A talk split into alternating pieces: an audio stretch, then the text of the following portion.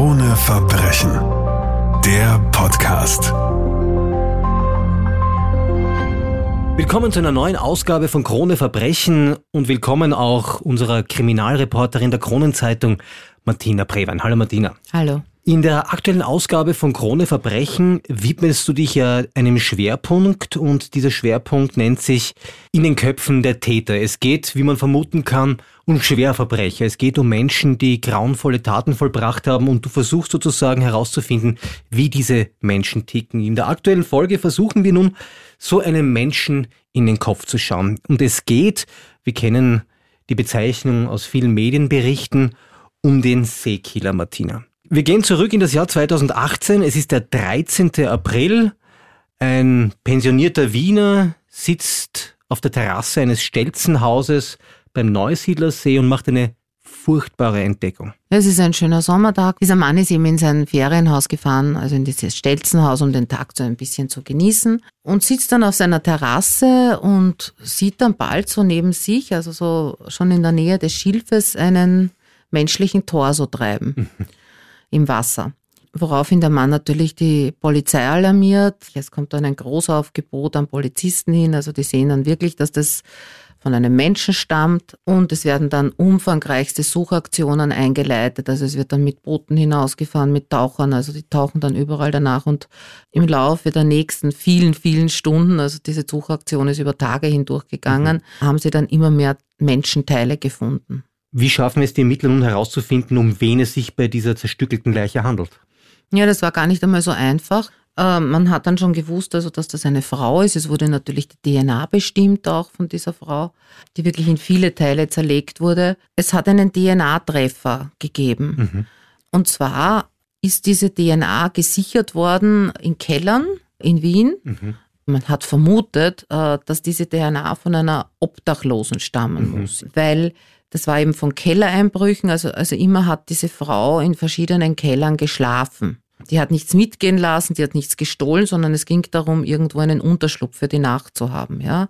Jetzt hat man das einmal in eine Übereinstimmung gebracht und dadurch wurde natürlich einerseits einmal angefangen, in der obdachlosen Szene in Wien zu recherchieren wo man dann draufgekommen ist, dass eine 28-jährige Ungarin, mhm. ähm, die als Gelegenheitsprostituierte am, am Westbahnhof gearbeitet hat und teilweise auch als Putzfrau illegal gearbeitet hat, dass diese DNA wahrscheinlich zu ihr gehören wird, ja, weil die plötzlich dann eben verschwunden ist. Man wusste auch, dass diese Tat an dem Opfer ungefähr 14 Tage vor Auffindung der Leichenteile passiert sein musste. Ähm, gleichzeitig hat es aber natürlich Ermittlungen gegeben, auch sozusagen rund um den Neusiedlersee, weil klar war, dass jemand, der über ein Elektro- oder ein Ruderboot hat mhm. verfügen müssen, äh, diese Leichenteile, weil sie wurden auch teilweise weiter, weit rausgebracht auf den See, also das heißt, es muss irgendjemand gewesen sein, der über ein Boot äh, verfügt. Jetzt hat man mal geschaut, dort in der Nähe, wer besitzt da noch Stelzenhäuser, wer hat dazugehörig Boote, das haben ja natürlich sehr, sehr viele. Und da ist man auch auf den Alfred U natürlich gestoßen, der hat dort ein Stelzenhaus auch geerbt von mhm. seinen Eltern. Und der war natürlich dann sofort im Fadenkreuz der Fahnder. Erstens hat man von Leuten am Westbahnhof erfahren, dass er sich dort öfters herumgetrieben hat, mhm. ja, oder auch in dieser Prostituierten-Szene. Und was man weiterhin wusste, also, dass er halt eine Riesenliste an Vorstrafen hatte. Mhm. Dadurch ist er in Verdacht geraten. Dieser Alfred U. ist ein zu diesem Zeitpunkt 63 Jahre alter Mann. Bevor wir nun in dieses Vorstrafenregister hineinschauen und ein bisschen die Geschichte des Alfred U beleuchten, weil wir wollen ja dem äh, Themenschwerpunkt gemäß heute auch ein bisschen in die Psyche hineinschauen von Alfred U. Lass uns kurz noch über diesen Tag reden, an dem dieses furchtbare Verbrechen geschehen ist. Du zitierst wahnsinnig viel aus Gerichtsakten und Vernehmungsprotokollen in diesem Artikel. Deswegen wissen wir auch, wie er das so beschrieben hat. Was ist an diesem Tag passiert? Ja, also er hat an diesem Tag wieder einmal gesucht, eine, eine Prostituierte, die er zu sich mit nach Hause nehmen kann, ist auf den Westbahnhof eben gegangen, also wo man sehr billig sozusagen mhm. äh, jemanden bekommen kann und hat, hat, ist mit ihr schnell handelseins geworden, eben mit dieser Susa N. Für 50 Euro hat sie sich bereit erklärt, äh, mit ihm nach Hause mhm. zu gehen und äh, mit ihm, also so wie er es gesagt hat, Zärtlichkeiten auszutauschen. Ja.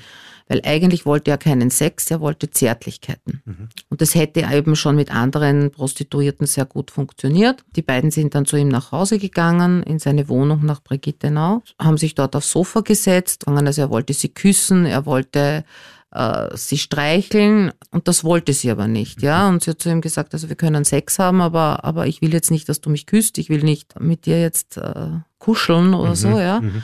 Und dann hat er aber keine Ruhe gegeben und hat er halt, ist er halt dauernd sozusagen in dem Sinne auch zu nahe gekommen. Mhm. Er hat ja dauernd auf ihren Busen gegriffen, wollte sie streicheln und sie hat sich dagegen gewehrt und sie hat dann irgendwann auch geschrien. Man mhm. weiß ja nicht, wie weit das alles wirklich so stimmt, wie er es sagt. Das sind seine Aussagen, ja. Also er hat gesagt, sie hat dann fürchterlich zu schreien irgendwann begonnen und er wollte, dass sie still ist.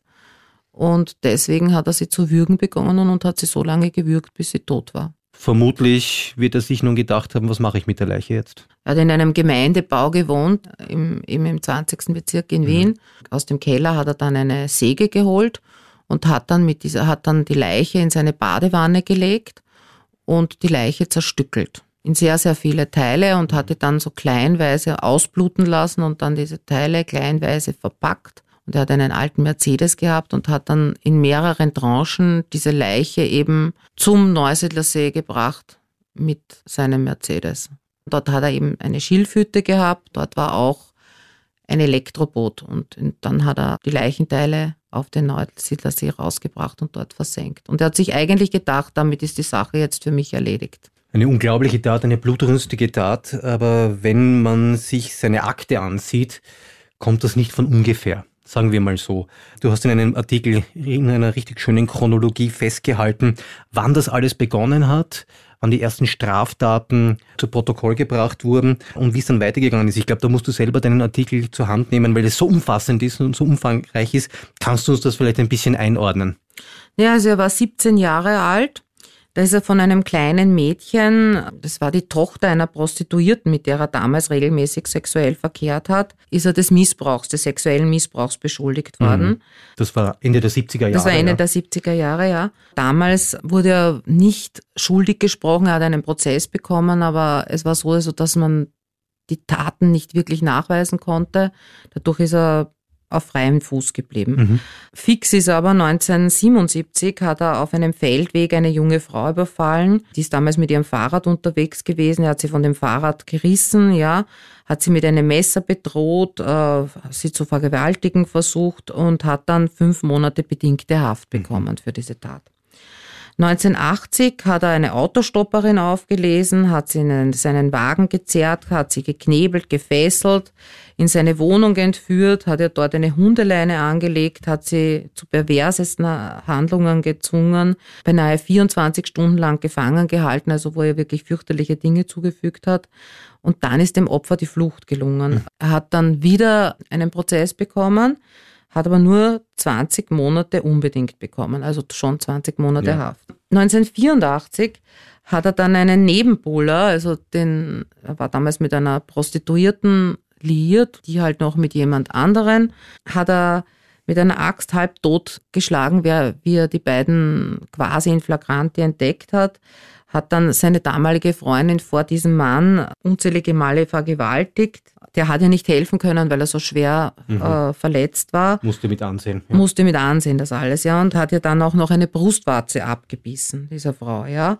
Da hat es dann wieder einen Prozess gegeben Davor wurde aber äh, von Gerichtspsychiatern untersucht und er wurde für geistig abnorm erklärt und mhm. musste für neun Jahre mhm. ins Gefängnis.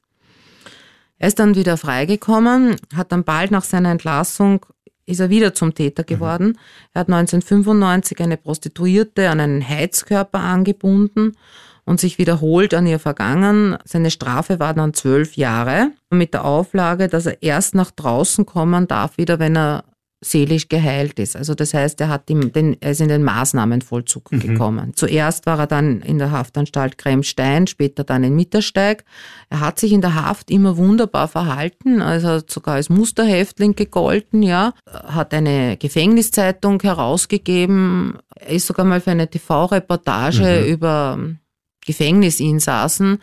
Also da wurde er sogar ausgesucht quasi von der Gefängnisleitung, dass er ein Interview gibt, weil er weil er eben so ein angepasster Häftling war. Er hat natürlich weiterhin auch immer wieder um seine Freilassung gekämpft, aber wurde nie freigelassen, weil eben Psychiater immer gesagt haben, nein, dieser Mensch ist so gestört, den darf man nicht freilassen. Der würde sofort wieder ein Verbrechen begehen, ein einschlägiges, ja. Die Wende war dann 2016. Da gab es dann zwei psychiatrische Gutachter, die gemeint haben, also seine Gefährlichkeit hat ziemlich stark abgenommen und man könnte ihn äh, unter bestimmten Auflagen wieder in Freiheit entlassen. Was dann 2018 eine weitere schreckliche Tat zur Folge hatte. Aber nun blicken wir nun, so wie äh, der Schwerpunkt eines Heftes auch heißt, in den Kopf dieses Mannes. Warum wurde er so, wie er wurde? Was ist seine Geschichte? Also seine Geschichte ist die, wie bei vielen dieser Schwersttäter, ja, er ist unter schlechten Bedingungen aufgewachsen. Also er war ein Einzelkind. Seine Eltern hatten eine kleine Druckerei in Wien, haben sich aber eigentlich nie um den Buben wirklich gekümmert, ja, mhm. und, und äh, waren eher auch brutal zu ihm. Also ja. er wurde viel geschlagen. Er ist dann bei seinen Großeltern aufgewachsen, dort hat er aber auch keine Liebe bekommen. Dann als eben als Jugendlicher zurückgekommen zu seinen Eltern, also um halt in Wien auch eine Schule zu besuchen hat dann nach der Hauptschule und dem Polytechnikum hat er dann Schriftsetzer gelernt, war da aber schon irgendwie total entgleist. Also sagt er selber, er hatte so viel, hat keine Liebe von daheim bekommen. Also er wurde vernachlässigt, sowohl von den Großeltern als auch von den, von den Eltern, viel geschlagen eben. Er hat auch viel Schule geschwänzt, also er war schon auffällig, auch als Jugendlicher, ja. Und hat sich halt, seine Eltern hatten diese Druckerei im zweiten Bezirk, also in der Nähe des Praters. Und er hat sich als, als Bub quasi schon die ganze Zeit dann im, im Prater herumgetrieben und ist da halt mit anderen Outsidern in Kontakt gekommen, mhm. hauptsächlich sogar ältere Leute als er waren und halt auch mit vielen Prostituierten und hat da auch schon sehr früh mit Prostituierten dort verkehrt. Und er hat dann ähm, eine Schriftsetzerlehre gemacht, aber hat die auch nicht richtig, äh, also immer wieder abgebrochen, hat dann im Betrieb seiner Eltern gearbeitet auch nie mit Ehrgeiz oder mit Fleiß. Also er hat sich mehr so herumgetrieben. Und dann hat er ja eh schon angefangen, seine ersten Straftaten zu begehen. Also er war ja nicht viel in Freiheit. Er hat zwischendurch einmal geheiratet, da hat er zwei Kinder bekommen, aber hat nie besonders viel Kontakt auch zu diesen Kindern aufbauen können, weil er ja im Endeffekt, er war 32 Jahre seines Lebens, war er im Gefängnis, wie er wieder verhaftet wurde, ja also wegen dem Mord an der, an der Susa N. Er hat dann sogar im Verhör gesagt, also irgendwie ist er froh, dass er überführt worden ist, weil er sich im Gefängnis eigentlich immer sehr wohl gefühlt hat und weil es da draußen eigentlich eh nichts für ihn ist. Nun hast du schon viele Experteninterviews geführt, für dieses Heft unter anderem nun auch wieder einmal mit äh, Reinhard Haller. Was sagt Haller zu solchen Fällen? Ist da ein Muster zu erkennen, dass man auch prognostizieren könnte, aus so einem Kind wird mal so jemand? Das sagen alle Psychiater, das sagt auch der Herr Professor Haller, ja. Es, es kann schon anlagebedingt mhm. auch bei einem Menschen sein, dass er weniger Empathie hat als ein anderer Mensch. Da gehört immer dazu, dass jemand, und das ist eben im Großteil der Fälle so, in der frühkindlichen Phase selbst Gewalt erfährt. Dadurch kann sich das Empathiezentrum im Gehirn nicht ausbilden. Ja, also wenn man selber sehr viel Gewalt erfährt, wird man selbst nicht empathisch, wird selbst aggressiv. Es ist auch die Zeit, wo sich anfängt, ja, die Sexualität zu entwickeln und wo man irgendwie auch dann Sexualität, so seltsam es klingen mag, aber mit Gewalt in Verbindung setzt mhm. für sich selbst. Ja, also das, das entwickelt sich Natürlich ist es bei einem Großteil der Täter so, also dass sie wirklich äh, grausame Kindheiten hatten. Was man den Vernehmungsprotokollen in deinem Artikel in Krone Verbrechen auch entnehmen kann, ist dieser Wunsch dieses Alfred U nach äh, Wärme und Geborgenheit. Und das scheint so etwas zu sein, was man eben als Kind nicht bekommen hat dass man umso mehr diese Wärme und Geborgenheit dann sucht und das kanalisiert sich dann in Gewalt offenbar. Ja, also er sagt, er hat diese Wärme und Geborgenheit gesucht. Ja, ob das jetzt wirklich so war, ist schwer zu beurteilen. Auf jeden Fall hat er so vermitteln können, als würde er das wirklich suchen. Ja, mhm. was ja auch dazu geführt hat, dass er dann wirklich freigekommen ist. Es sind da fatale Fehler passiert in seiner Überwachung, muss man auch sagen. Ja, weil er wurde ja freigelassen zunächst einmal unter der Auflage in einer betreuten Wohngemeinschaft, also mhm. für Ex-Häftlinge zu sein. Die können natürlich raus, also die müssen nicht die ganze Zeit in dieser Wohnung dann sitzen. Er hat dann eine Freundin gefunden, die ihn auch dort besuchen gegangen ist, die auch Kinder hatte. Da haben die Sozialarbeiter gesehen, er hat sich gut äh, mit diesen Kindern vertragen, also er hat sich irgendwie bindungsfähig verhalten mhm. überhaupt, woraufhin dann wirklich auch angedacht wurde, dass er auch alleine leben darf. Ja, halt natürlich immer noch unter Kontrolle, aber alleine leben darf. Und äh, seine Mutter war verstorben ein halbes Jahr davor und er ist dann 2017, Ende 2017 in die alte Gemeindewohnung seiner Mutter gezogen. Damit hat die ganze Tragödie begonnen, weil er eben wirklich unter keiner Aufsicht mehr war. Ja. Er sich selbst überlassen war. Und es ist dann auch viel schiefgegangen. Er hat keinen Job gefunden, er hat schwer diabeteskrank, ähm, hat Probleme mit seinen Beinen, hat halt keine Arbeit gefunden, hat kein Geld gehabt, hat aber gleichzeitig natürlich diesen irren Trieb gehabt, einen sadistischen Trieb, der wurde dann auch bei ihm wirklich diagnostiziert. Also äh, seine, seines, dass er sagt, ja, er hat irgendwie Frauen nur gesucht für Zärtlichkeit. Ich weiß nicht, ob man ihm das so wirklich ganz ja. abnehmen kann, weil er hat sich ja dann äußerst sadistisch ihnen gegenüber verhalten und seine ganze Geschichte zeigt ja, dass er immer sehr gewalttätig und eben wirklich also es war von Sadismus geprägt. Lass uns noch einmal zu diesem Tag zurückgehen, an dem er die ungarische Prostituierte getötet und zerstückelt hat. Da gibt es noch weitere wirklich grauenvolle Details, die bekannt sind, auch wenn es sehr makaber ist. Also wie er dann diese ganzen Leichenteile schon weggebracht äh, gehabt hat, ist ihm aufgefallen, dass er Leichenteile zu Hause vergessen hat. Mhm. Und er war zu faul, um noch einmal äh, sich in sein Auto zu setzen und äh, am Neusiedler See zu fahren und noch einmal das Boot anzustarten, das Motorboot, das er da gehabt hat, und noch einmal die, diese Teile, die er dann noch ein bisschen zu Hause gehabt hat, zu versenken. Möglicherweise ist das Ganze auch eine Schutzbehauptung, ja. ja. Und ähm, er sagt aber gleichzeitig auch, äh, dass er sich gedacht hat, also wie er dann diese Leichenteile dann noch gesehen hat bei sich zu Hause, hat er sich gedacht, na ja, er hat ja irgendwo einmal gelesen, dass man Menschenfleisch auch essen kann. Er wäre eigentlich ganz interessiert daran, einmal auch selbst zu kosten und wie das eigentlich schmeckt. Und darum hat er dann ein Kilo von diesem Fleisch, also angeblich sind ungefähr zwei Kilo Fleisch übrig geblieben.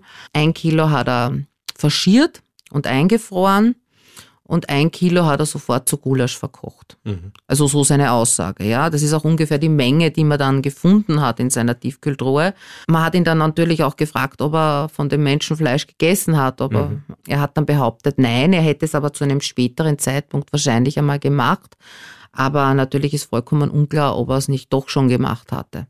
Das sind natürlich unglaubliche Daten, über die wir heute hier sprechen.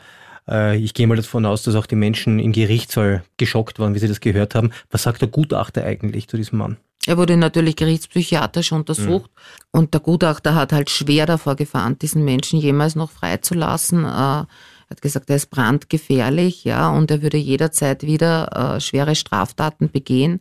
Also er ist einfach so ein Grundnarzisst und ein Grundsadist und hat eine mhm. schwere Persönlichkeitsstörung und ist damit natürlich auch gefährlich.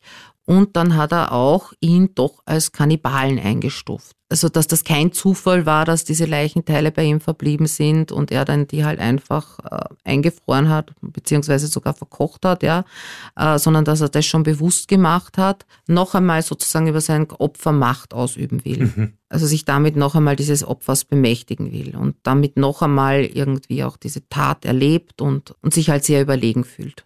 Wie hat Alfred U., der auch als Kannibale gilt, eigentlich äh, sich selbst vor Gericht verantwortet. Wie sieht er sich selbst? Also er war sozusagen die Tat betreffend vollgeständig. Er bezeichnet sich auch selbst als eine tickende Zeitbombe mhm. und er sagt, dass es gut ist, dass er im Gefängnis ist, weil er könnte für nichts garantieren, wenn er draußen ist und irgendwelche Möglichkeiten hat, Taten zu begehen, ja. Das hat er ganz offen dort gesagt und hat gesagt, er weiß auch, er wird im Gefängnis sterben. Er hat auch so ein Urteil bekommen, also er hat mhm. lebenslang plus Auflage bekommen.